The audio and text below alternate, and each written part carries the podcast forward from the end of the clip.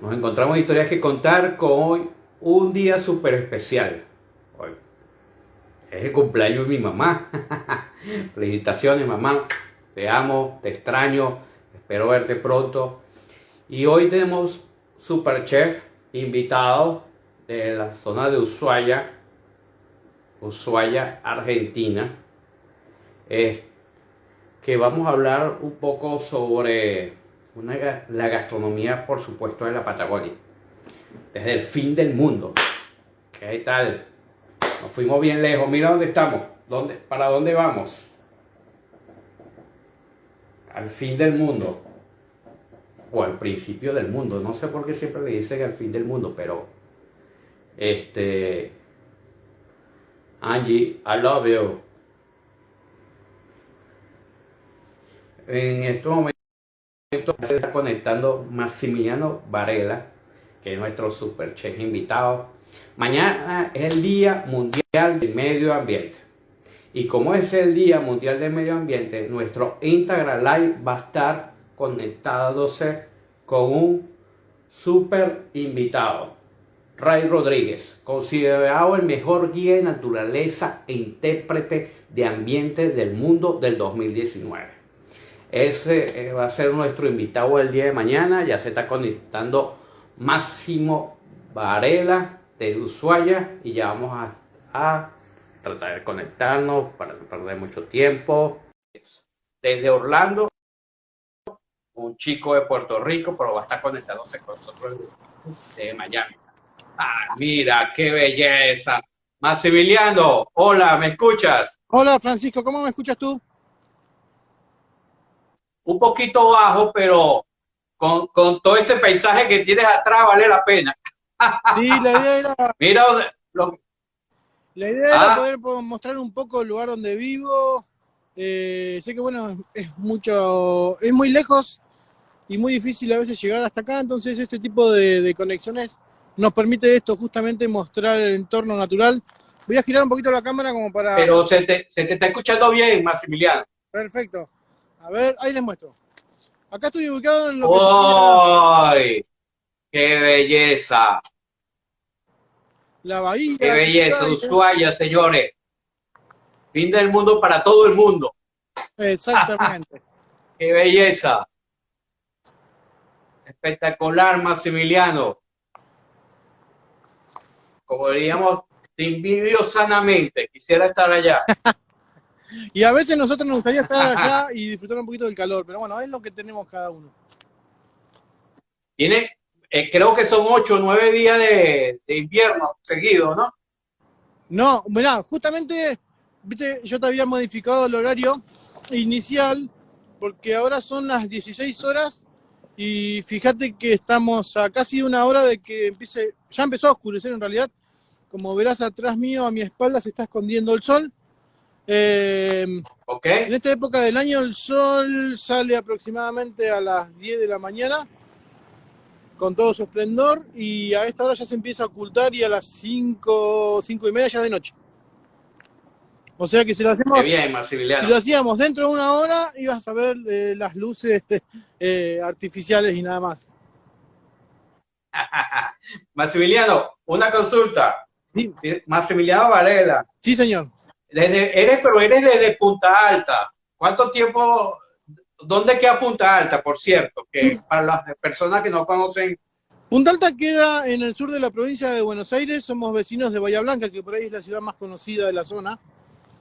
Eh, justo donde termina la pancita de la provincia de Buenos Aires y empieza la parte recta hacia abajo.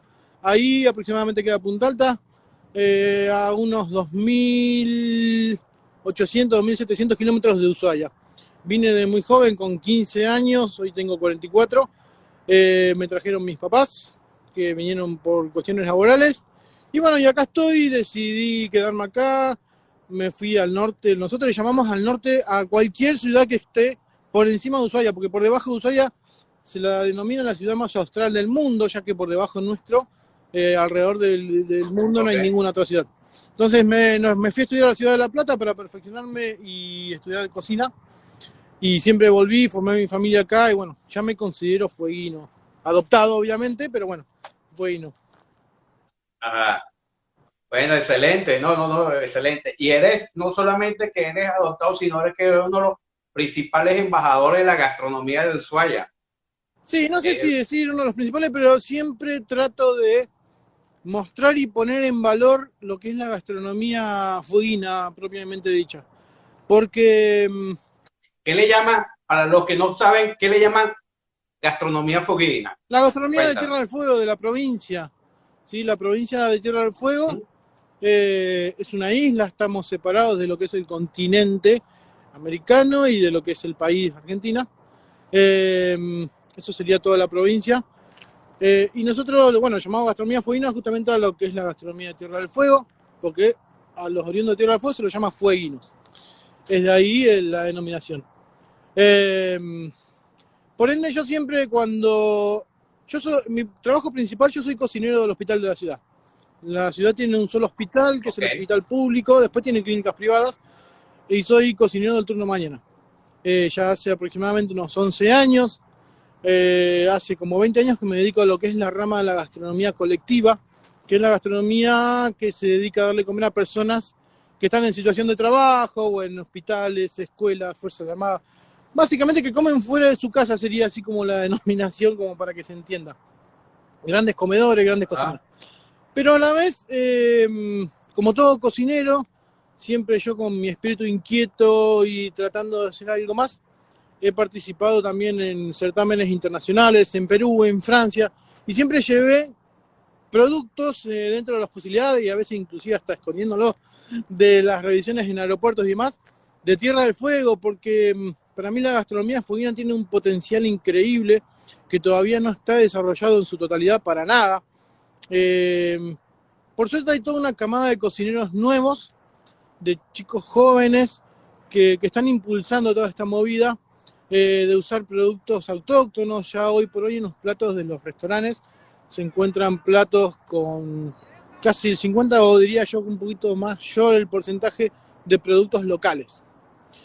Cuando hablamos de productos locales... Tú sabes que, yo vi, yo tuve la oportunidad de verte en la televisión pública y hablaste un poco sobre eso, sobre los ingredientes y todo eso, y yo dije, wow, qué, espectacular, porque yo, yo no soy, yo tengo acá solamente tres años, y, pero uno cuando conoce de Argentina, uno de una vez se va, escucha vino y carne. Claro, entonces, pero cuando vienes acá te das cuenta el abanico gastronómico tan fuerte y por regiones, y la sueña es espectacular. Bueno, justamente... Cuéntame qué te motivó a, hacer ese trabajo. Eh, eso lo que me motivó, a mí es que eh, Tierra del Fuego es conocida por dos grandes protagonistas de su gastronomía, que se puede considerar, uno es la centolla, que la verdad que es un, es un crustáceo que se da muy bien en esta zona, se pescan ejemplares de muy buena calidad, eh, de calidad internacional, viene gente, digamos, el, turista extranjero viene a probar la centolla Tierra del Fuego, y por el cordero, el cordero patagónico ya de por sí tiene su renombre, tiene su, su prestigio, y el fueguino para mí es de los mejores, no porque yo sea de acá, pero es de los mejores corderos que se dan en la Patagonia inclusive. Eh, por ende, tenemos así como esas dos grandes, eh, dos grandes productos los cuales son protagonistas de nuestra gastronomía. Pero fuera de eso hay un montón de cosas a desarrollar y a, mm, llevar adelante que por ahí no son tan tenidas en cuenta. Y es ahí cuando yo me pongo, podría decir a jugar, siempre digo, porque con esto de mi espíritu inquieto de innovar y probar y hacer, eh, con este mar que tenemos de fondo, el cual se pescan un montón. Salen un montón de, especies, sale róbalo. Eh, hay salmón salvaje que lamentablemente se ha escapado de las jaulas salmoneras de Chile y se ha adaptado a lo que es el, hábitat natural del canal Big, lo cual está haciendo muy mal. Eh, pero eso, bueno, ¿Por qué está haciendo muy mal? Y porque el salmón salvaje, la otra vez eh, una persona me decía, ¿cómo salvaje? Sí es salvaje. El salmón en, en América del Sur, la mayoría proviene de Chile donde se lo desarrolla comercialmente en criaderos, que son jaulas suspendidas, no, suspendidas, eh, perdón, eh, sumergidas en el mar, se los alimenta artificialmente, crecen hacinados, con antibióticos para que se enferme, con una serie de cuestiones así como, por eso se lo llama el pollo del mar, algunas veces lo he sentido nombrar, por la forma de producción que tiene. Hoy sabemos que los productores de pollo comerciales eh, los tienen hacinados, casi que no tienen, digamos, en pocos meses se genera un ejemplar de gran tamaño que después se puede vender, lo cual no es natural. Bueno, con el salmón pasa lo mismo.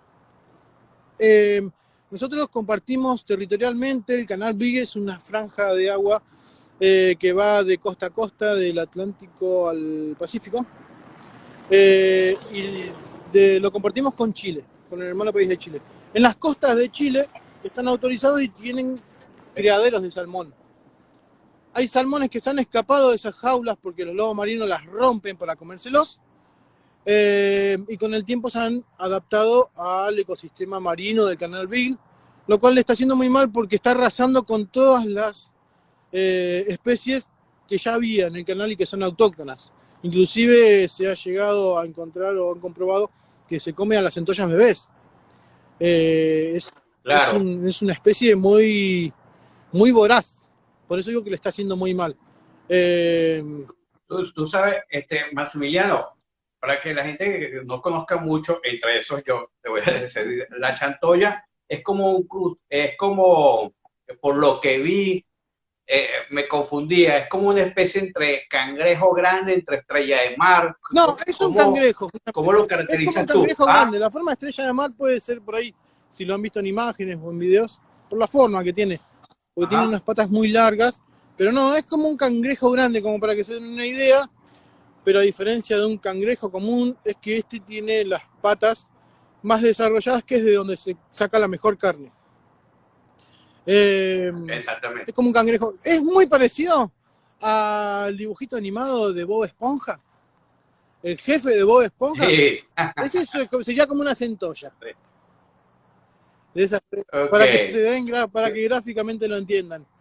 Em, tú, tienes una gran responsabilidad, Maximiliano, que es cocinarle eh, a, un, a un hospital.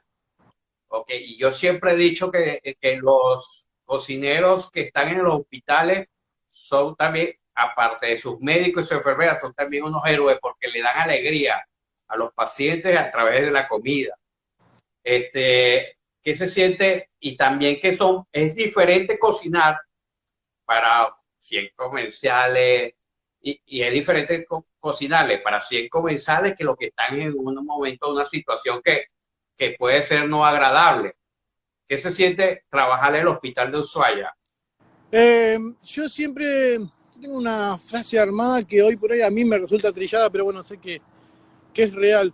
Nosotros yo siempre consideré de que el cocinero en general, no solamente el cocinero de hospital, sino el cocinero en general, em, tiene un, no una labor, sino un rol social muy importante.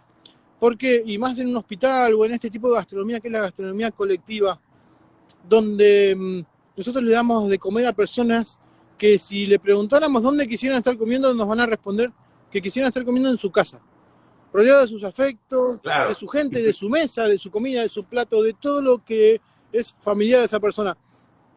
Hoy por hoy, eh, a mí me toca estar trabajando en un hospital, también he trabajado en fábricas, he trabajado en un colegio, eh, y si mm, nosotros que somos los que le hacemos la comida a esa persona que no quisiera estar comiendo ahí, y menos en un hospital, porque si está en un hospital es como estar en una situación de salud no deseada, salvo que haya tenido familia, el resto que están internados porque la están pasando mal.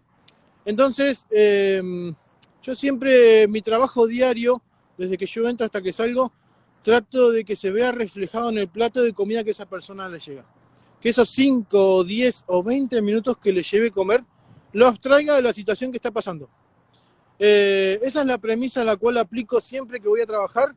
Eh, trato de transmitirla a mis compañeros, yo no soy jefe de servicio ni nada, pero bueno, trato de transmitir esto de que nosotros estamos llevando eh, un producto que a la persona le hubiese estado estar, digamos, le hubiese gustado estar en su casa haciéndolo, como comiendo. Lo que sería un plato de comida elaborado con ganas, con el famoso amor que se le pone en la cocina a la comida que a veces resulta tan trillada esa frase. Pero mm, si lo hacemos bajo esa premisa no, no hay no hay lugar al error. Y la verdad que la persona realmente lo siente. Eres un cocinero que naciste, bueno, naciste prácticamente cocinando, porque ya a los 14 años ya empezaste en el área de cocina, ¿verdad? Entonces, justo este año, ¿qué, qué, qué, ¿Ah? Justo este año cumplí 44 años de edad y sacando cálculos, hace 30 años que estoy metido en las cosinas y la verdad que no puedo decir que estoy cansado ni que estoy agotado, al contrario, sino siempre que uno quiere más y más, pero bueno, eh, en algún momento tendré que parar. Bueno, sí, te felicito. Dices tú que tienes que parar, tal vez después eres, vas a ser un maestro cocinero que vas a tener tus pupilos para, para, que sigan tu trabajo. Sí, sí, ah, o, te dedicas a lo que estás haciendo, a lo que es la investigación, que tendrá más tiempo para eso. Sí, de hecho, uno siempre, yo tengo proyectos, bueno, hago sal marina con el agua de acá del canal Bill, eh, con productos autóctonos elaboro eh, vinagres. Eh, ahora estoy justamente estoy elaborando una sidra con manzanas silvestres que se dan en árboles plantados en patios de las casas. De hecho, en la casa de mi suegro hay tres árboles con los cuales comencé innovando en esto. Y este año hice la primera gran producción de casi 60 litros de sidra, que para mí es un montón, porque son manzanas muy chiquititas que comercialmente no, no se consiguen. Siempre estoy tratando de darle valor agregado al producto local, siempre. Porque mm, me parece que nosotros como cocineros nos debemos eso y es casi como una responsabilidad tener que hacerlo. En el sentido de que así como el resto de las profesiones tratan de mejorar eh, laboralmente y profesionalmente desde lo que hacen al resto, eh, bueno, yo creo que mm, la posición nuestra como cocineros es esa. Tratar de darle valor al entorno que tenemos y demostrar que no solo acá en Tierra del Fuego también hay centolla, no solo hay centolla y cordero. Hay un montón de cosas que se pueden usar y hacer, y no solo comercialmente, sino para la casa de uno. Porque la gastronomía no es 100% este comercial. Ok, para conocer un poco más de, de, de Maximiliano, no como chef, sino como persona, ¿cuál es tu plato preferido que tú digas, ah, tengo que comer que sin pena, sin miedo, sin, sin pensar en calorías, de nada, ¿qué lo, ¿cuál es tu plato? Creo que no podría elegir uno, pero eh, si tendría que hacer un top 3 sería la pizza en primer lugar. Eh, y lo que sí, que de hecho muchos me preguntan si es real, yo he hecho algunos cursos y me he especializado en, pescados y mariscos y no como pescado y mariscos. La centolla la he probado un par de veces, no. muchas, pero bueno, no me gustan, pero sé que me salen ricos y me lo han dicho varias veces, así que bueno, he seguido en esa línea. Capaz que por eso, porque como no lo pruebo me termina saliendo rico. Pero bueno, es una pena que con este fondo no pueda probar. Que con este mar de fondo que tengo es una pena que no me guste lo que sale de ahí. Pero bueno, es lo que hay y, y, me hago cargo. Está bien, está bien. Pero eh, con ese fondo que tú te ves ahí, ¿cuál crees tú que es el plato emblemático de, de, esa zona que tú digas, con esto va a ser conocido o con esto es conocido tu zona? Yo creo que sin duda la, la gran protagonista de, los platos de la gastronomía fuina es la centolla, sin duda. Porque mm, es así como en la zona del Caribe, y corregime si estoy errado, es la langosta. Eh, creo que por estas actitudes es la centolla. Inclusive hay un, un programa, creo que en History, no, en Discovery Channel, donde muestran cómo a la misma altura que Ushuaia, pero al norte, en el, en el, hemisferio norte, eh, la pesca de centolla es tan complicada y salen en barcos muy chicos en zonas, eh, en mares súper agitados, muy complicado de pescar. Bueno, acá no es tan así, pero se pesca de la misma manera, es 100% artesanal la pesca, no se explota comercialmente con grandes barcos y grandes volúmenes. Eh, también es muy respetada lo que es la veda de las centollas, así que en ese sentido está bueno porque se cuida el producto. Eh, para que no sea eh, totalmente que, en un par de años desaparezca. Para que sea, claro, para que sea sostenible en el tiempo. Exactamente, esa es la respuesta. Así que sí, yo creo que la vedette y la protagonista de la gastronomía fueguina sin duda es la centolla. Y en contraposición de eso sería el cordero fueguino, porque bueno, estamos hablando de producto de mar y producto de tierra. Eso, en esos dos puntos me pararía yo como para decir que la gastronomía fuina se identifica mucho con eso. Tú sabes que el cordero, por supuesto, lo que es Ushuaia en la Patagonia es muy conocido. ¿Qué crees tú que tiene especial ese cordero que lo hace tan, que tiene su propia identidad y que es conocido no solamente en Argentina, sino a nivel mundial también?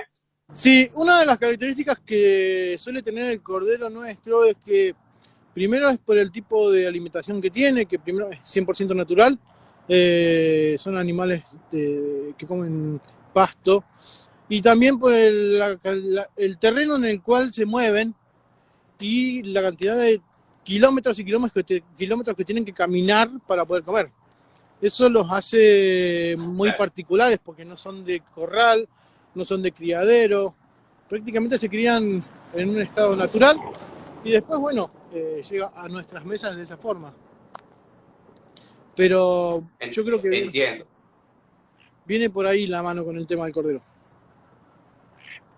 Tú sabes, este, Maximiliano, que perteneces a, tu trabajo ha sido reconocido y, y se conoce todo lo que vienes realizando y, es una persona emprendedora. Perteneces también a Patronato Gastronómico del Perú. Sí. ¿Ok? Sí, para mí es un honor. un poco sobre qué, eh, qué, qué es el Patronato Gastronómico para ti y qué trabajo vienes realizando a nivel de promoción. Eh, para mí es un honor pertenecer al patronato porque mm, me siento muy identificado con la política del patronato gastronómico del Perú. Los conocí en un viaje que hice en el año 2016, 2017 creo que fue, que viajé a un certamen en Lima, a un, justamente un, un concurso de cocina gastronómica, de gastronomía eh, hospitalaria era, perdón. Ahí los conocí, había un par de representantes del patronato que eran jurados eh, después tuve un segundo viaje donde también me volví a encontrar con ellos. Y la verdad que la labor que llevan adelante en cuanto a la difusión justamente de la gastronomía peruana y de eh, alimentación saludable, de gastronomía sustentable, eh, me pareció algo con lo cual yo me identifico mucho. Así que bueno, desde acá en Argentina no he llevado adelante muchas tareas en cuanto a representación del patronato, porque la verdad a veces no dispongo de mucho tiempo, pero sí he estado presente en eventos, ya sea online o presenciales, estuve en el primer congreso del patronato en Lima, y la verdad que mm, me siento muy orgulloso y les agradezco inclusive siempre de haberme convocado y de poder ser parte, porque es una institución sin fines de lucro, con, con un proyecto muy interesante aplicado a la comunidad en general. Excelente. Maximiliano, este, yo sé que tu tiempo es corto y, la verdad muchísimas gracias por, compartir con nosotros y compartir y regalarnos ese paisaje que está atrás tuyo. Tú sabes que hay una cosa, si tú tuvieras como persona que retroceder un poco a tu niñez y quisieras cambiar algo, ¿qué cambiarías? Qué buena pregunta. Em, ¿Mm? ¿Qué cambiaría? Eh, no sé si cambiaría mucho porque la verdad que em, todo lo que tengo lo he llevado adelante y lo que soy por lo que me ha tocado vivir. Así que no, no creo que cambie mucho y por ahí tendría que pensarlo un poquito más en frío la respuesta, pero em, sí, no, estoy conforme con el presente que me toca vivir por ahí cuestiones muy particulares, pero qué sé yo. Excelente. Eh, Tú sabes que este espacio es patrocinado gracias a la agencia de viajes Gire Travel de Barquisimeto, Venezuela. Que se, pueden, si quieren viajar a Ushuaia, pueden comunicarse con Gire Travel. Si quieren viajar a Argentina, a, México, a Panamá, comuníquense con Gire Travel al 0414-550-2484. Ellos te mandan una pregunta, Maximiliano. ¿Cómo no? ¿Cuál es tu viaje inolvidable? ¿Cuál ha sido tu viaje que tú dices ah, que, nunca vas a olvidar por la experiencia, por la persona con la que lo compartiste o por el paisaje? ¿Cuál ha sido tu viaje inolvidable, tu viaje de Travel? Tendría dos viajes de ese tipo. ¿Cuál? Eh, uno sería familiar, el cual, bueno, he tenido unas vacaciones en Brasil con mi familia. Tengo tres niños. Eh, y lo he disfrutado mucho, se podría decir. Y después, profesionalmente, el mejor y el cual fue un antes y un después en mi carrera fue mi participación en el Mundial de Chef en Francia en el 2012, el cual fui a representar a Argentina. Era un mundial de chef de cocina, de gastronomía colectiva, esto que te mencionaba antes. Eh, y la verdad que fue una cosa totalmente increíble. Eh, después de años, de tantos años de trabajo, fue como una recompensa para mí. Fui invitado por, el, por mi amigo, hoy mi amigo, eh, Jean-Louis Faurier, el cual debe estar eternamente agradecido y la verdad que fue un viaje que no voy a olvidar nunca en la vida creo que si existe la resurrección, como suelen decir, si hay otra vida, me voy a volver a acordar de ese viaje.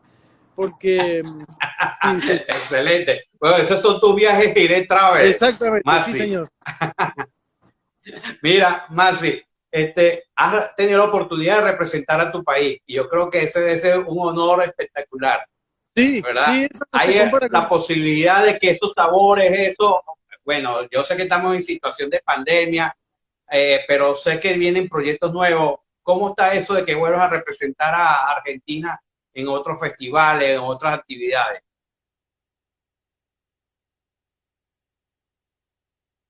Vamos a ver, creo que se cayó.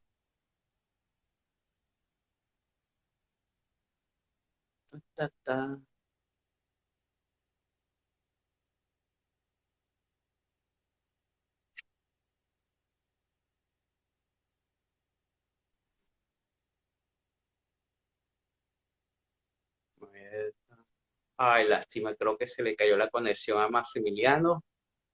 Vamos a ver si se puede volver a conectar.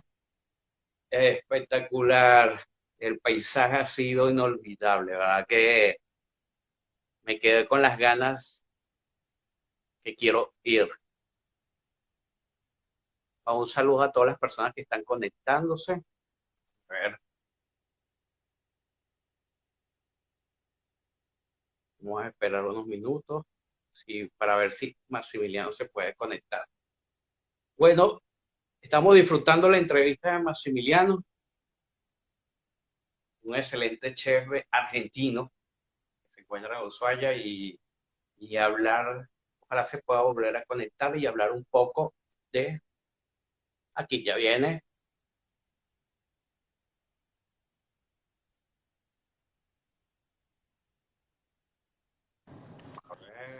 Aquí viene. Aquí estoy. Ok, Maximiliano, ahorita estamos en, el móvil eh, en el móvil Maximiliano. Sí, te cuento, el frío hizo lo suyo y me agotó la batería del celular. Eh, ah, ok, sí, me imagino. Maximiliano. Así que bueno, me sube. Cuéntanos rapidito, eh, este, antes que, que terminemos, lo que te estaba comentando, hay la posibilidad de verte en festival, ¿Qué, conversaciones vienen? ¿Qué proyecto viene? Eh, sí, hay algunas eh, opciones, pero bueno, es todo, como todo el mundo lo sabemos, pendiente a que pase todo esto. Pero sí, hay un par de viajes pendientes. Eh, también estoy en un proyecto para participar en un concurso para mostrar un poco lo que es la gastronomía foguina. Como siempre, tratando de, llevar lo nuestro a, a donde vaya. Y bueno, también está pendiente, no sé si lo había mencionado, yo he participado en una ocasión en una fiesta nacional que se hace acá en Argentina, que se llama la Fiesta Nacional de la Comida al Disco de Arado, eh, que se hace todos los años en Córdoba.